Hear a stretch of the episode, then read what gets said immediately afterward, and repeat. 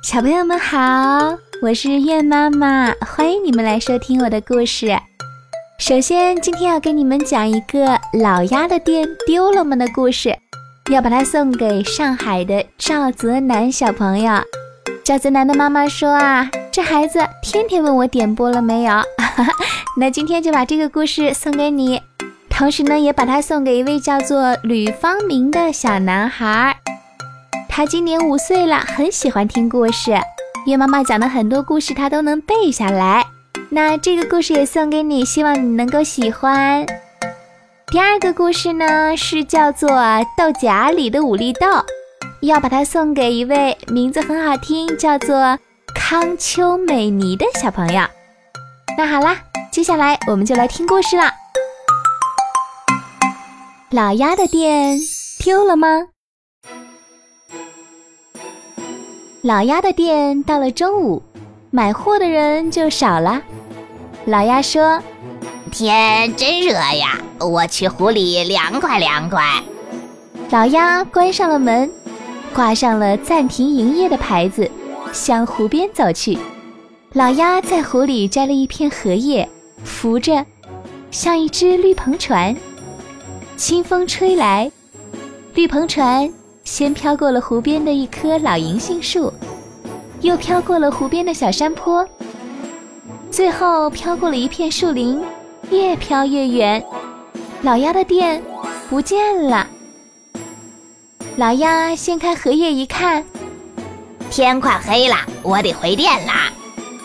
老鸭上了岸，觉得不对劲儿，因为他找不到他的店了。老鸭哭了。我的店丢了，这可怎么办呀？小黄狗和小白兔从这里路过，就问了：“嘿，你怎么躲在这儿哭了？”“对呀，哭什么？”老鸭咧着大嘴说：“我的店丢了，我不想活了啊！”小黄狗伸出手摸摸老鸭的脑袋，说。你没病吧？呃，来，我们把你抬回去。他们抬着老鸭往回跑，跑过了一片小树林，又经过了一个小山坡，最后见到了那棵银杏树。老鸭叫起来：“啊，呱呱！呃，我的店，我的店找到啦！”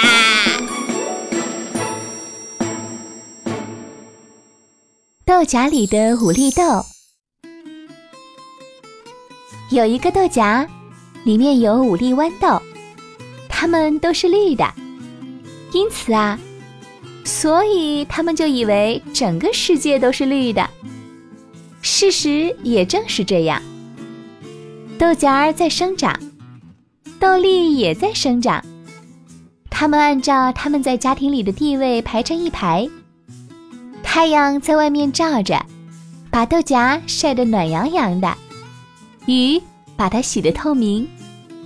这儿是既温暖又舒适，白天有亮，夜间黑暗。豌豆粒坐在那儿越长越大，同时也变得沉思起来，因为他们多少得做点事情啊。难道我们永远都在这儿坐下去吗？他们问。我只愿老这样做下去，不要变得僵硬起来。我似乎觉得外面发生了一些事情，我有这种预感。很多星期过去了，这几粒豌豆变黄了，豆荚儿也变黄了，我整个世界都在变黄了。他们说。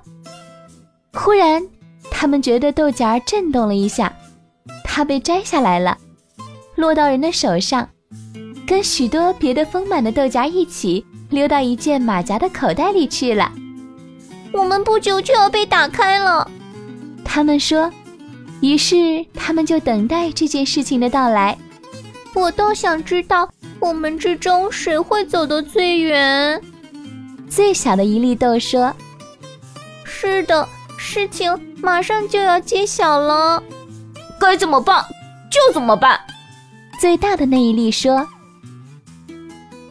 啪，豆荚裂开了。”那五粒豆子全都滚到了太阳光里来了，它们躺在一个孩子的手中，这个孩子紧紧地捏住它们，说它们正好可以当做豆枪的子弹用。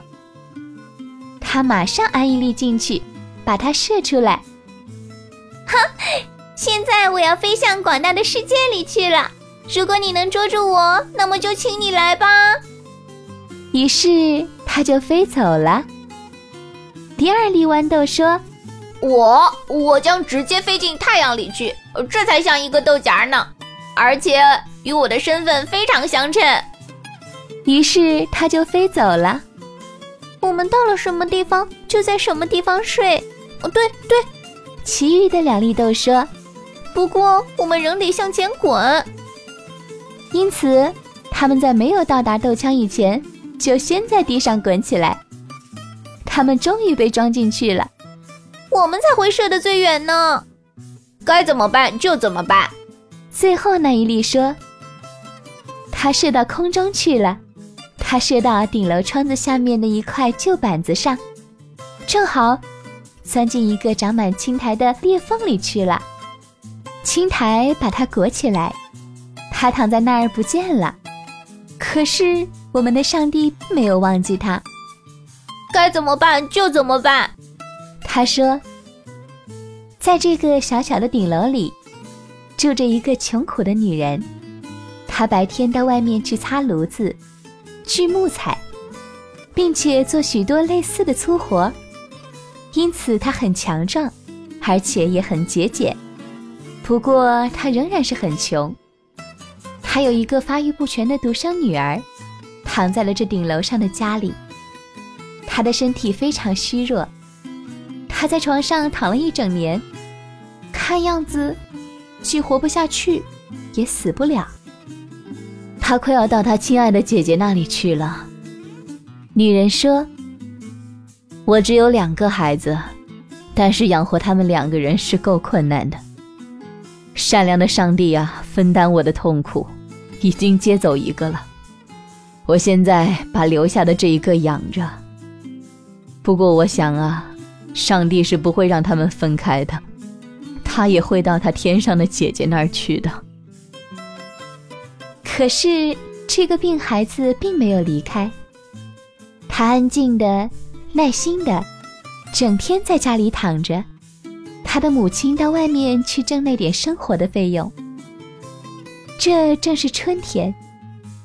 一大早，当母亲正要出去工作的时候，太阳温和的、愉快的从那个小窗子射进来，一直射到地上。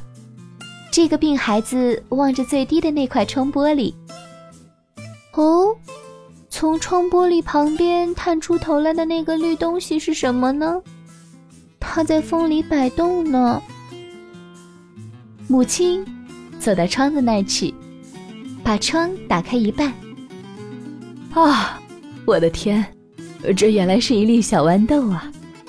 它还长出小叶子来了。它怎样钻进这个缝隙里去的？你现在啊，可有一个小花园来供你欣赏了。病孩子的床搬得更挨近窗子，好让他看到这粒正在生长着的豌豆。于是母亲就出去做她的工作了。到了晚上，小姑娘说：“妈妈，我觉得我好了一些。太阳今天在我的身上照得怪温暖的。”这粒豆子长得好极了，我也会长得好的。我将爬起床来，走到温暖的太阳光中去。母亲说：“愿上帝啊，准我们这样。”但是他不相信事情就会这样。不过他仔细的用一根小棍子把这植物支起来，好让它不被风吹断。因为它呀，使他的女儿对生命有了愉快的想象。他从窗台上牵了一根线，到窗框的上端去，使智力豆可以盘绕着它向上生长。它的确在向上生长，人们每天都可以看到它在生长。女人有一天早上说：“ 真的，它现在要开花了。”他现在开始希望和相信，他的病孩子会好起来。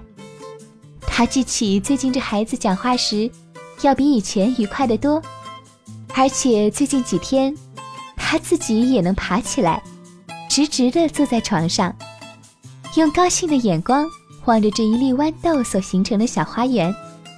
一个星期以后，这个病孩子第一次能够坐上一整个钟头，他快乐地坐在温暖的太阳光里。窗子打开了。他面前是一朵盛开的粉红色的豌豆花，小姑娘低下头来，把它柔嫩的叶子轻轻地吻了一下。这一天简直像一个节日。我幸福的孩子，上帝啊，亲手种下这粒豌豆，叫它长得枝繁叶茂，成为你我的快乐和希望啊！高兴的母亲说。她对这花微笑。好像他就是上帝送下来的一位善良的安琪儿。但是其他的几粒豌豆呢？哈，那一粒曾经飞到广大的世界上去，并且还说过：“如果你能捉住我，那么就请你来吧。”那粒豆子落到了屋顶的水坑里去了，在一个鸽子的嗉囊里躺了下来。还有那两粒懒惰的豆子也没走出多远，因为它们也被鸽子吃掉了。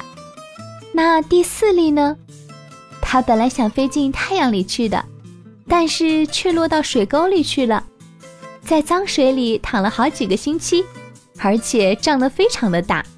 这粒豆子说：“我胖的够美了，呃，我胖的要爆裂开了。我想啊，任何豆子呃，永远都不会达到我这种地步的。”我是豆荚里的五粒豆子中最了不起的一粒。水沟说他讲的很有道理，可是顶楼窗子旁那个年轻的女孩子，她脸上射出健康的光彩，她的眼睛发着亮光，正在豌豆花上面交叉的一双小手，感谢上帝呢。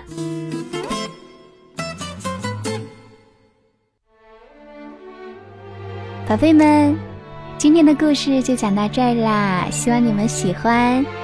想要点播故事的小朋友，请加月妈妈的微信八幺九零八七幺七幺，告诉我你的名字和故事的名字，最好呢把你的名字打成文字给我，把故事拍成图片给我。